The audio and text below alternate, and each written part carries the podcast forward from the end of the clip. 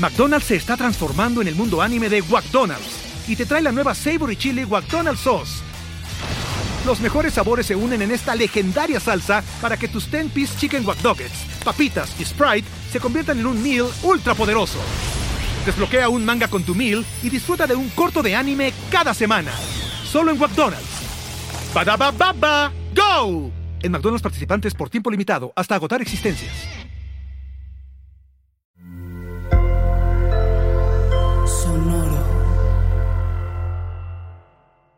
Hero es una iniciativa que comenzó en el 2017 en búsqueda de conectar la ayuda de una forma creativa e innovadora. Nos dedicamos a vincular las causas sociales que más impacto pueden tener en la sociedad con personalidades que tienen en sus manos una plataforma para amplificar y hacerlas resonar. Hoy, Hero busca inspirar a las futuras generaciones para dejar huella. No importa quién seas, tienes el poder en tus manos para impactar positivamente a alguien más.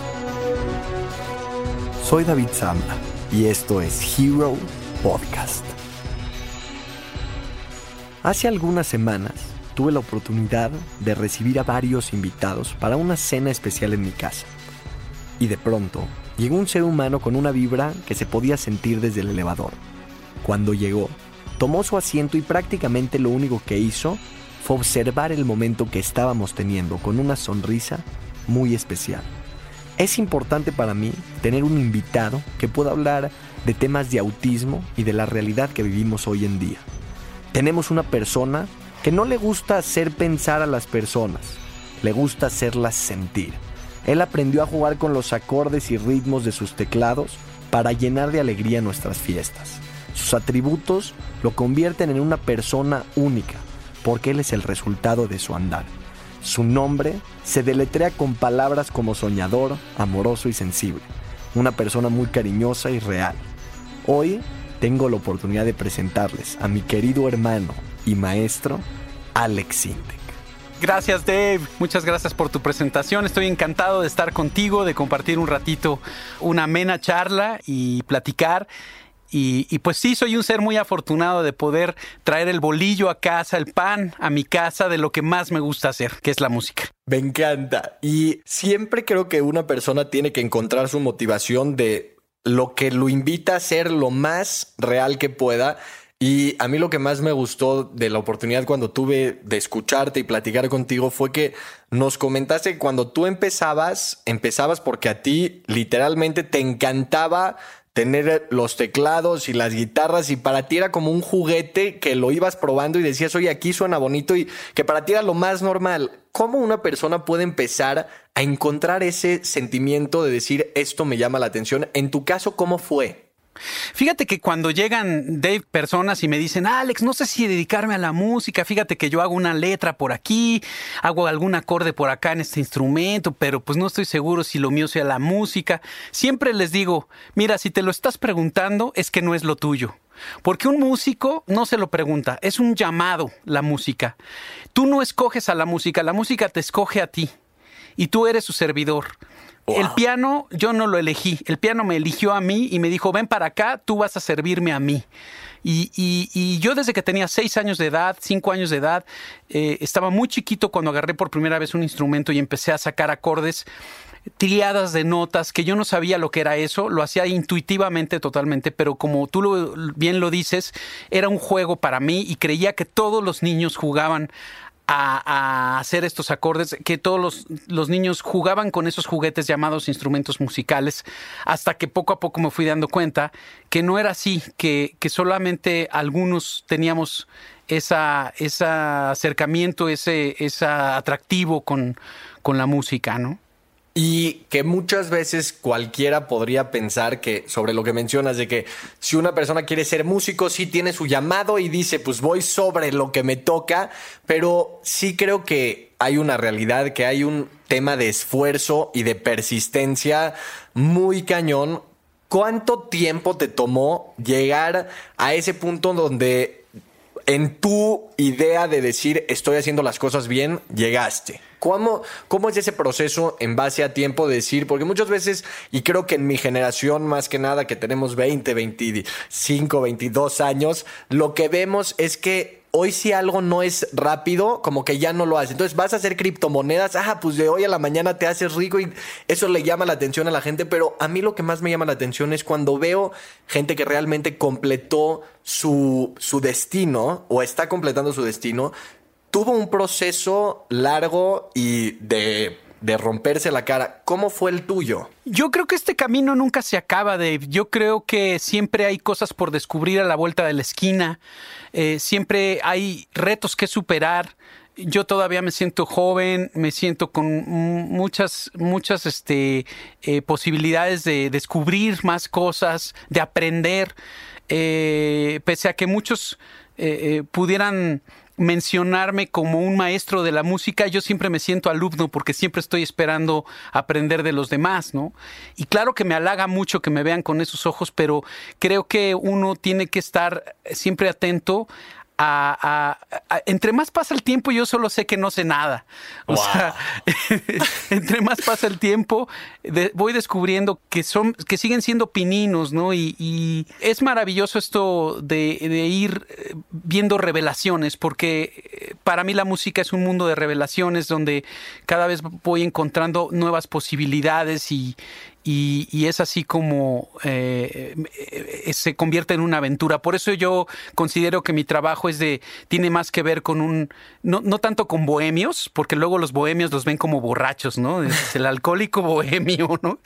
Yo, yo veo más al músico como, y al cantante como astronauta, como explorador, como Indiana Jones, eh, eh, como un mago, como alguien mágico, ¿no? Como bien tú lo decías, creo que somos generadores de emociones. Es, esa es nuestra verdadera vocación. Y eso a mí me vuelve loco realmente. O sea, acabas de mencionar dos puntos que me llamaron mucho la atención. Un tema como de los llamados, que es te toca hacer esto y que cada uno va descubriendo llamados durante su andar. Pero el segundo punto más hermoso que acabas de mencionar es que generan estos despertares, ¿no? Que puede ser arriba de un escenario, pero cómo te ha llevado tu vida y, tu camino a no solo generar despertares en este tema de conciertos, sino ¿Cómo fue esta etapa donde tú pudiste llegar a componer una canción referente a un tema de impacto social? ¿Cómo te surgió ese llamado tan, em, tan bonito y tan especial? Bueno, eh, uno se va transformando con el tiempo, ¿no? Al principio de mi carrera, como buen jovenzuelo, ¿no? Postadolescente, eh, universitario, eh, buscaba hacerme el malo, buscaba como impactar por ser muy enigmático, por, por hablar de cosas raras, por ser, hacerme el raro, ¿no? Eso lo buscamos mucho cuando estamos jóvenes, ¿no? Queremos hacernos los diferentes, los extraños, que no está mal, ¿eh? Pero con el paso del tiempo vas creciendo, vas madurando. un impacto fuerte para mí fue el ser papá, el tener hijos, eh, te cambia mucho la vida porque ya no estás ensimismado, ya no estás en tu ego de pensar nada más en ti, ya, ya empiezas a, dejarle algo a ellos, ¿no? Y entonces ahí es donde te empiezan a preocupar más los temas sociales, aunque yo siempre eh, he traído en mi corazón eh, algo que dejarle a la gente porque estamos hablando de cuando saqué Soy yo más fuerte de lo que pensaba. era 1993, yo tenía 23 años de edad cuando hice esa canción. O sea, mi edad, wow. Sí, sí, sí, sí. Y fue un hitazo la canción. Y, fue un hitazo porque en su momento nadie hablaba, todo el mundo pues, hablaba como de relaciones amorosas, pero, pero casi nadie hablaba de, digamos, una canción de autoayuda, de, de, de autosubirte el ánimo, ¿no? De decir hay que salir adelante, de esperanza. No, no había tantas, ¿no? Y ahora con el paso del tiempo, pues eh, eh, he seguido, siempre, siempre tengo alguna canción, algún tema. Corazones Invencibles, por ejemplo, que fue una canción que saqué hace como seis años. Este, me ha dejado unas satisfacciones brutales con todo lo que me platica la gente que, que la ha escuchado. Gente que pasa por problemas muy fuertes de enfermedades, de cáncer eh, o de pérdidas de un ser querido. de situaciones de esas que, que te impactan en la vida y que te cambian por completo la perspectiva, ¿no? Quería aumentar sobre lo que estás diciendo algo hermoso, que justo ese, o sea, ¿cómo puede una persona desde la música inspirar? Y creo que el mensaje muchas veces es, no sé lo que estás viviendo, no sé lo que va a pasar, pero en este camino cada paso que des lo doy contigo. Y siento que ese tipo de canciones lo que hacen es acompañar a una persona en ese proceso. Y probablemente los mensajes que te llegaron fue de gente que ni conocías, pero que ellos se sentían arropados por decir, hay alguien que me está dando una, una luz verde, ¿no? Entonces sí, en este ámbito, lo que me estabas mencionando, la música sí es como una, una puerta que abre hacia un hacia una línea de amor y de realmente autosuperación. Yo viví eh, en lo personal afortunadamente nunca me ha atacado una enfermedad grave, pero eh, mi esposa, que tanto amo, eh, sufrió cáncer, ella hace ya algunos años, antes de que nacieran mis hijos, o, más bien justamente cuando nació mi hija, ahí se le disparó eh, el cáncer de tiroides. Y, y fue un momento donde realmente me di cuenta que ser pareja de alguien, no es llevarle chocolates ni flores, no es escribirle poemas, es estar ahí a su lado, es, es, es, realmente servirle, serle útil como persona, ¿no? Y este, y, darle fortaleza, ¿no? Este, eh, creo que esa experiencia en su momento, eh, además de que te hace valorar mucho la salud, te hace valorar el, el estar en un estado eh, en que las cosas los semáforos están en verde y las cosas están fluyendo y muchas veces lo damos por sentado, no nos damos cuenta que la vida te puede cambiar en cualquier momento, ¿no? Y, y por otro lado también creo que como pareja nos envolvió hacia hacia algo diferente, porque, no sé, de repente también uno puede salir huyendo, ¿no? De los problemas. Totalmente. Y, Totalmente. No, no, y, y, no es la misma relación la de antes de un problema a la de después, ¿no? O sea, esta parte de que cree, como tú lo mencionabas, se hace mucho más fuerte el hueso, porque tal vez se rompe por una situación, pero lo único que pasa es que se, se crece para decir, ahora sí, invencible, ¿no? Entonces, qué, qué reto el que fue, es decir, la verdad, qué espectacular y cómo acabaste de ese proceso, o sea, tu conclusión, aparte de la gratitud por la vida y de la salud, yo creo que fue algo como hay que vivir de verdad cada día como si fuera el último, ¿no? Sí, fíjate, es un momento en el que yo me volteaba y le decía a Dios, Dios, te, llévate todos los Grammys, llévate los Billboard, llévate los premios, llévate el prestigio, pero, pero por favor no te lleves a mi esposa, ¿no? regrésale su salud, ¿no? Y porque sí estuvo muy, muy, eh, bastante delicada en algún momento dado, ¿no? Y este y, fue un, uh, algo que atravesar muy difícil pero ahí es en esos momentos entran los eh, los puntos de empatía es cuando empiezas a entender que la vida es así que la vida es una montaña rusa que hay arribas y hay abajos y más vale que cuando estás en los en los abajos eh, tengas una pila cargada de fe de esperanza de que no de saber que siempre lo mejor está por venir y, y, no darte por vencido, ¿no? Y te agradezco por compartir esto porque es algo que desde que tuvimos la oportunidad de convivir, se los dije, que destaco mucho esta sensibilidad a lo real que tienes, que lo que acabas de mencionar, o sea, yo con esto me puedo ir un mes eh, feliz sin escuchar nada ni a nadie porque de verdad me pegó, o sea, me llegó bien de que uno afuera, externo, un joven como, como yo, como cualquiera de mis amigos, ve los premios y dice, no, wow, ganó esto y ganó el otro. Pero cuando uno enfrenta lo que es lo externo con lo real, que probablemente es la salud, es la familia, todo lo demás como que pasa a un segundo plano, ¿no? Entonces, qué hermoso poder o sea, que lo tienes en cuenta tú y que eso creo que ha sido eh, lo más bonito que te ha caracterizado, que has construido, más allá de una casa, has construido un hogar y eso lo admiro muchísimo. Y sí me sorprende que más allá de solo haber estado como en temas de cáncer, también eh, has estado en otros temas. Sé que todo lo referente a inspirar a los niños te encanta. ¿Y tienes alguna experiencia que te ha tocado así con un niño o con alguien, algún beneficiario que tú digas, esta me marcó?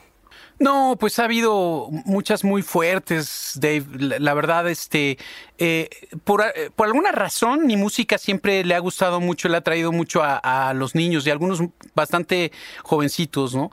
Este, muy pequeños.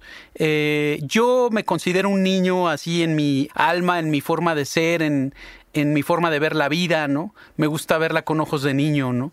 Me gusta sorprenderme, me gusta ser juguetón. Este, por eso me he metido en tantos problemas en las redes sociales, porque eh, yo hago las cosas con ingenuidad y la gente las ve con maldad, ¿no? Con, como siniestras, ¿no? Y, yo estoy jugando, ¿no? Entonces cambian mucho, eh, tergiversan mucho, ¿no? Todo lo que uno está diciendo o pensando, pero contestando tu pregunta, hay muchos eh, personas que se acercan a mí, distintas fundaciones eh, que cumplen sueños a niños enfermos, ¿no? Que quieren conocer a su artista y me ha pasado ya varias veces.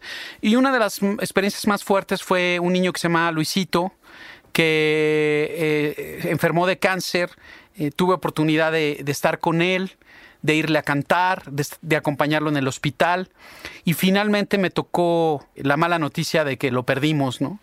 Y justo cuando fui al velorio donde estaba toda su familia, eh, por petición de él, eh, arriba de su féretro estaba un CD con unas bocinas tocando música mía en loop. Y todo el mundo estaba callado en el velorio escuchando mi música y, y fue una fue una sensación muy extraña, muy, muy extraña. O sea, realmente no te puedo decir que me dio gusto eh, eh, el que estuvieran tocando mis canciones, pero pude entender que había sido eh, lo que él había querido, que así lo había pedido. Y, este, y, fue de mucho impacto para mí, ¿no? Es de esas experiencias difíciles y que a veces este, como artista no, no, estás capacitado para enfrentar, ¿no? La verdad, este, tienes que aprender. Está muy cañón y creo que no, no había escuchado algo así. Eh, como que siempre escuchas, no, fui, les di unas canciones y estaban felices, pero así de, de llegar a ese punto creo que te habla también pues, del impacto positivo que probablemente en esta situación fue muy drástico, pero realmente eso es como el impacto que has generado y a mí me sorprende mucho porque lo que más te quiero preguntar es cómo realmente siempre has tenido esos pies en la tierra, cómo le haces para decir lo único que sé es que no sé nada y cómo sigues en esta línea de cero ego, de entender que el ego es el enemigo y que la humildad y la quietud es la clave, que eso a mí me vuelve loco de verdad de, de aprendértelo de ti. Entonces, a mí, hoy por hoy, en una sociedad con tantos complejos como lo mencionabas, todo es satanizarlo. Todo en redes sociales alguien comparte algo y es, ah, quiere promover esto, quiere. ¿Qué nos puedes recomendar que hoy por hoy como jóvenes estamos un poco desubicados en lo que es lo real? Tenemos un éxito y es como ya la rompimos y así. Y cuando vemos estas historias creo que nos ponen los pies en la tierra. ¿Qué nos recomiendas para no perder de vista lo real? Yo creo que, que lo principal... Eh, es ser honesto contigo mismo, ¿no? Eh, muchas veces creo que el que da bien eh, nos da mucho en la torre, porque se da mucho en las redes sociales. Con tal de quedar bien con, con los demás, te metes en un movimiento de odio, muchas veces, ¿no? Eh, la persecución de los likes, de los views. Yo quiero ser el más exitoso, yo quiero ser el más famoso, que me vean más a mí que al de al lado. Y fíjate que eso es lo que ha transformado la música de ahora, porque en mis tiempos nosotros no teníamos esas redes sociales, entonces los artistas no buscábamos likes ni views ni aprobación del público. Lo que buscábamos los artistas era retarnos a nosotros mismos y desafiar al público a través de, atrevernos a hacer cosas diferentes. Pero el día de hoy todo es como complacencias, ¿no? Eh, digo, eh, yo lo veo en la música de moda actual, eh, es muy repetitiva y es muy parecida. Yo ya no distingo entre un artista y otro, porque todos están cumpliendo con los patrones, todos están cumpliendo con, con las peticiones y, todos están quedando bien, ¿no? Yo tengo que quedar bien, quedar bien. Y yo he sido muy mal interpretado, no, no me quiero hundar mucho en el asunto, pero he sido muy atacado. Ay, este viejito no le gusta el, reggaetón. y, es como, para nada. es hoy, eh, justamente tengo un amigo que es DJ, se llama Lemarroy. Él me decía, es que si no me meto al reggaetón, va a morir mi música. Y es como, pero no lo quiero hacer porque no es mi esencia. Y la idea siempre, o sea, me gusta mucho esto que remarcas de decir, hay que quedar bien con uno mismo. Creo que estamos en un mundo que lo único que estamos buscando siempre es como cómo quedar bien con el otro y me gusta esta idea de sé íntegro a ti. Y lo que más me gusta también, o sea, sí lo quiero remarcar, hay gente que diría, no, pues eh, para llegar lejos tienes que que alguien grande te, te diga, pues eres un fregonazo.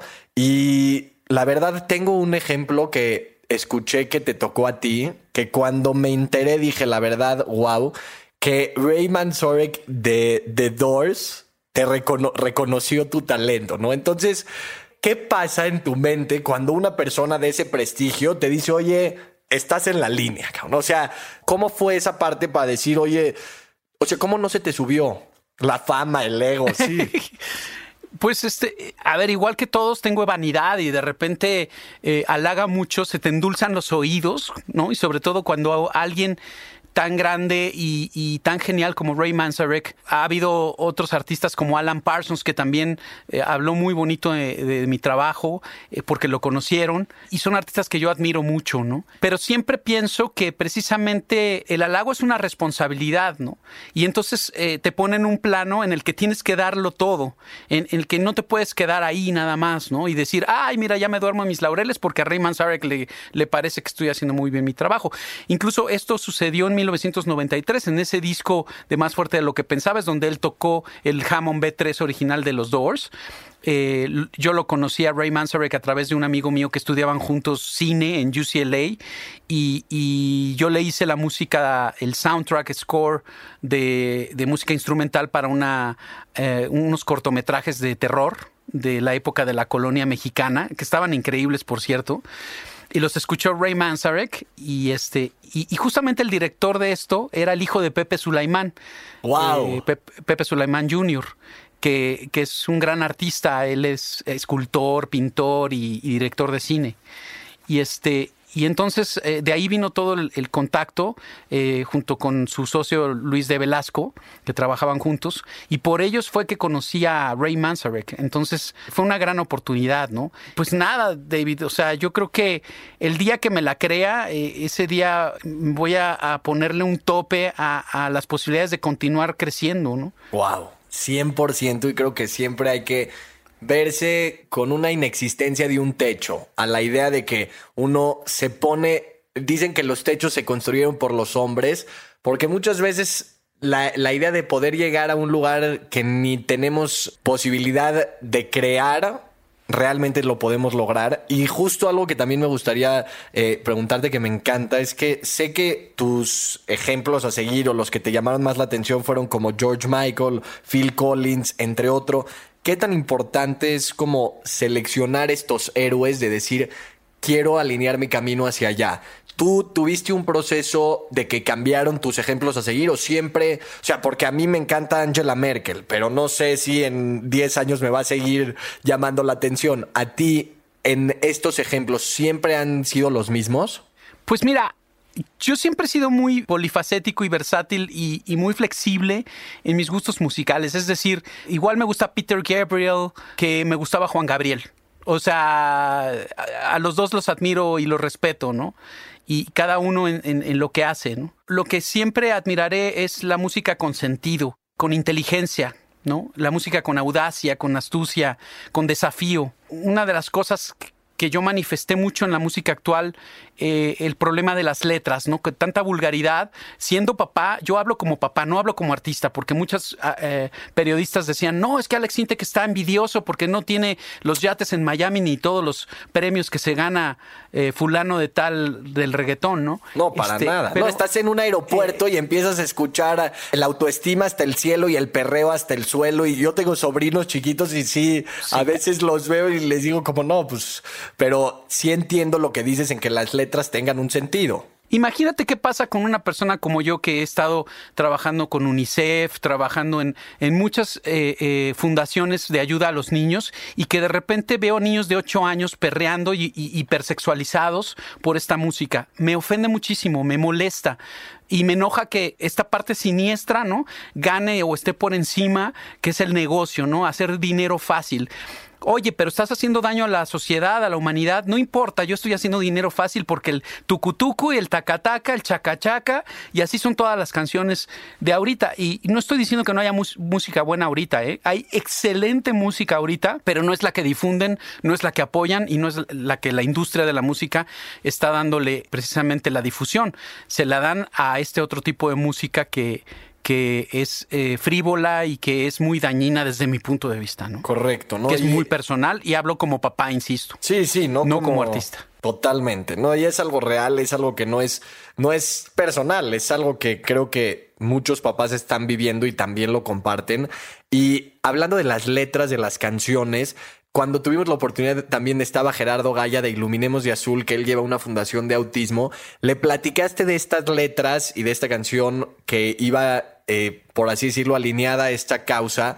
¿Cómo surgió en tu mente hacer algo para ese tema en específico? Pues Mira, yo no, no tengo un problema de, de una, eh, de autismo en mi, en mi familia, así cercano pero sí muchos amigos con hijos autistas y he visto pues el problema como, como es desafiante, es muy complicado. También tengo amigos con hijos Down y con hijos Asperger eh, y son distintos problemas porque son niños especiales, requieren de un cuidado especial y muchas veces eh, la gente alrededor no tiene la empatía, ¿no? E incluso pues, muchas veces se vuelve violento, ¿no?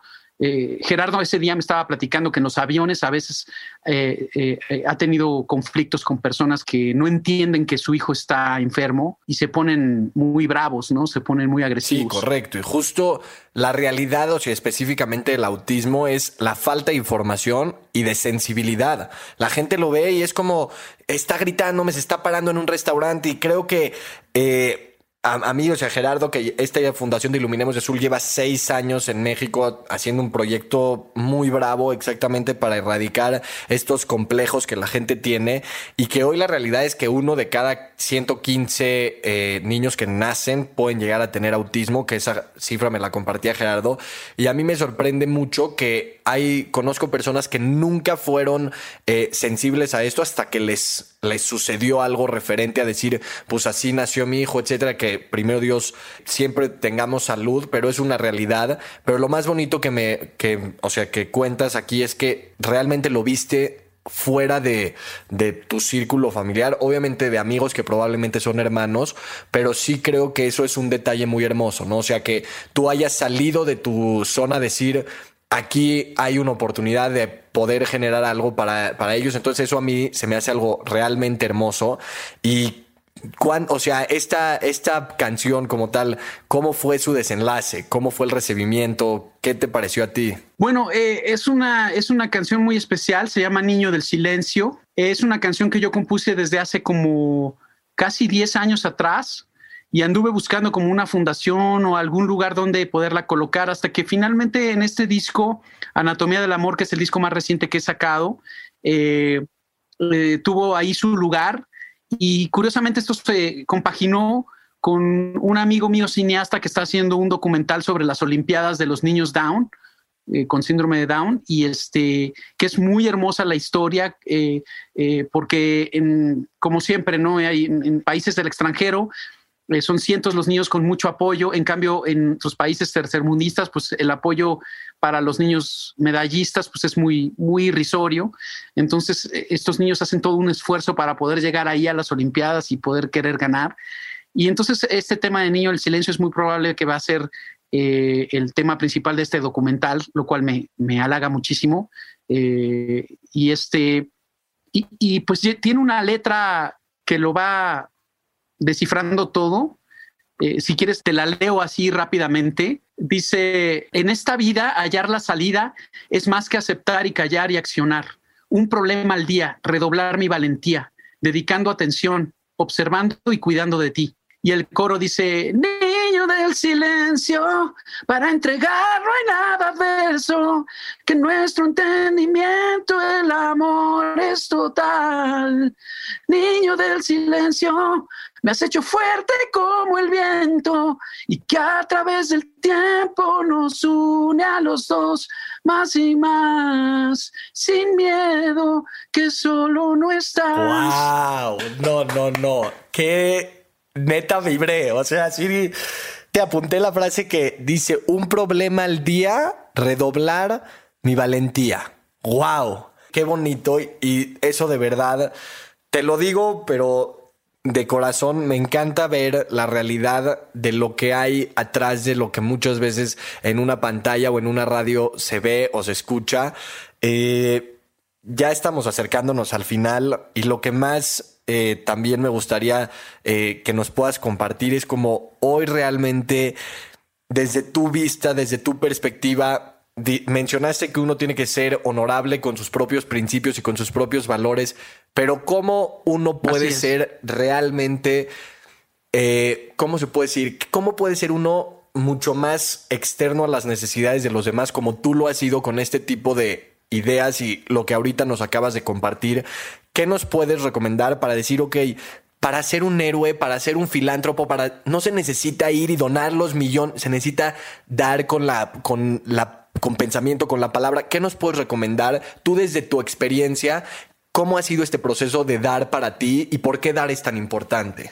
Pues tú lo estás diciendo, la verdad, Dave. Eh, el regalo que hay detrás de el dar a los demás eh, es una autosatisfacción muy grande. Eso te hace sentir útil, te hace sentir feliz y te da valor como persona. ¿no? Muchas veces cuando eres codicioso, cuando eres egoísta, eh, te vas eh, hundiendo en, tus lados oscuros, ¿no? Y te vuelves una, persona huraña porque tienes miedo que te rebaten algo, ¿no? Sin embargo, yo sí creo que en esta vida, cuando tú avientas algo como un boomerang, se, va y, tarde que temprano regresa y regresa multiplicado, ¿no? Entonces, cuando tú das este amor, cuando tú das esta entrega, yo lo veo en la música, ¿no? Yo podría estar haciendo canciones que digan una bola de barrabasadas vulgares para que vendan mucho. Yo sé que Niño del Silencio, por ejemplo, esta canción que te estoy compartiendo, pues a lo mejor a las disqueras y a la radio no les va a importar mucho de primer momento porque ellos saben que lo que vende es el perreo, ¿no? Pero sin embargo, eh, hay que ser valientes, ¿no? Y, hay que hacer esto con valentía. Y creo que eh, los, grandes pensadores de la humanidad, los que han cambiado y transformado al mundo, han sido gente que va en contra de la manera de pensar de la corriente, va en contracorriente en, su momento, ¿no? Y hay que, no hay que perder la fe en ese sentido, ¿no? No hay que darse por vencido y, dar, dar con el con los brazos abiertos. No, de verdad, Uta, es que esto está como para escucharlo cada mañana, así de que vas a salir, es como sea auténtico, rompe los esquemas y que tienes razón. Vemos, eh, sabemos de gente que que su lema era Think Different, ¿no? Entonces, si ese tipo de personas pudieron generar un impacto tan drástico eh, en creatividad al mundo por ser auténticos, estoy alineado 100% a lo que mencionas y que algo que me decía Daniel Javiv que aprendí hermoso que dice, si tus palabras fueran tu propia comida, ¿qué pasaría con ellas? ¿Te intoxicarías o te nutrirían? ¿no? Y es lo que dices de que cuando uno avienta cosas, todo se le regresa. Y creo que lo que hoy nos hiciste es aventar puras... Eh, granadas de amor en palabras con una realidad de lo que hoy como jóvenes tenemos que escuchar.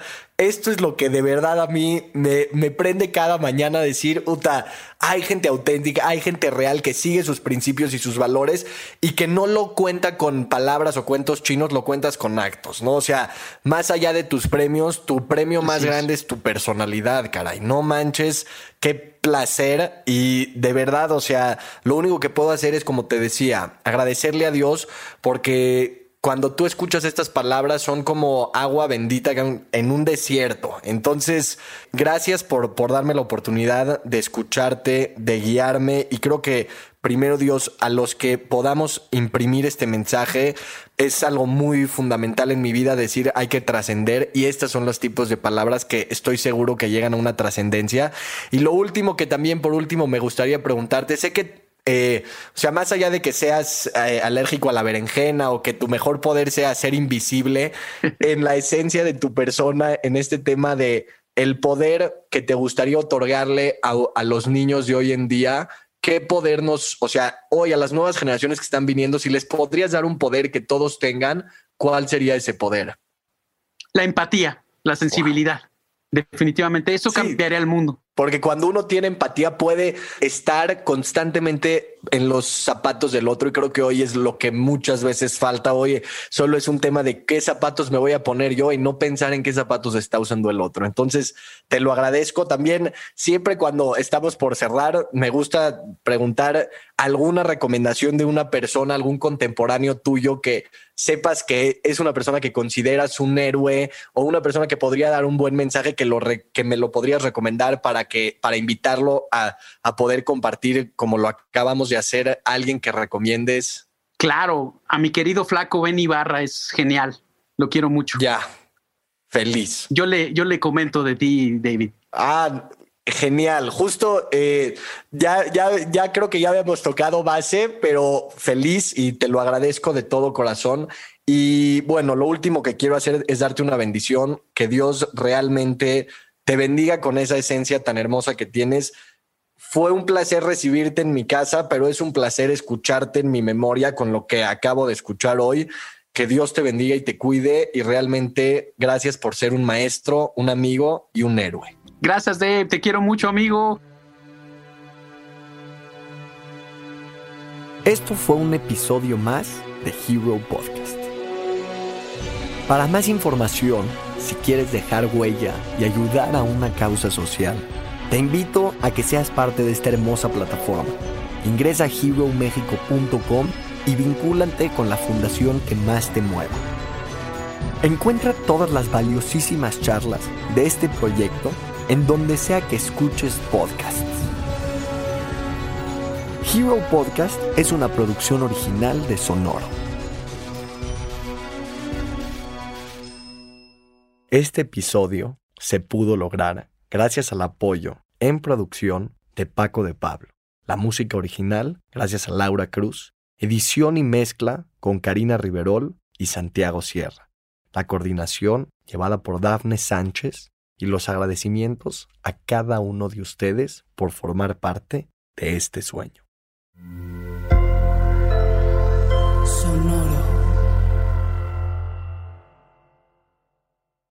With the Lucky Land slots, you can get lucky just about anywhere. This is your captain speaking. Uh, we've got clear runway and the weather's fine, but we're just going to circle up here a while and uh, get lucky. No, no, nothing like that. It's just these cash prizes add up quick. So I suggest you sit back, keep your tray table upright, and start getting lucky. Play for free at LuckyLandSlots.com. Are you feeling lucky? No purchase necessary. Void where prohibited by law. 18 plus terms and conditions apply. See website for details.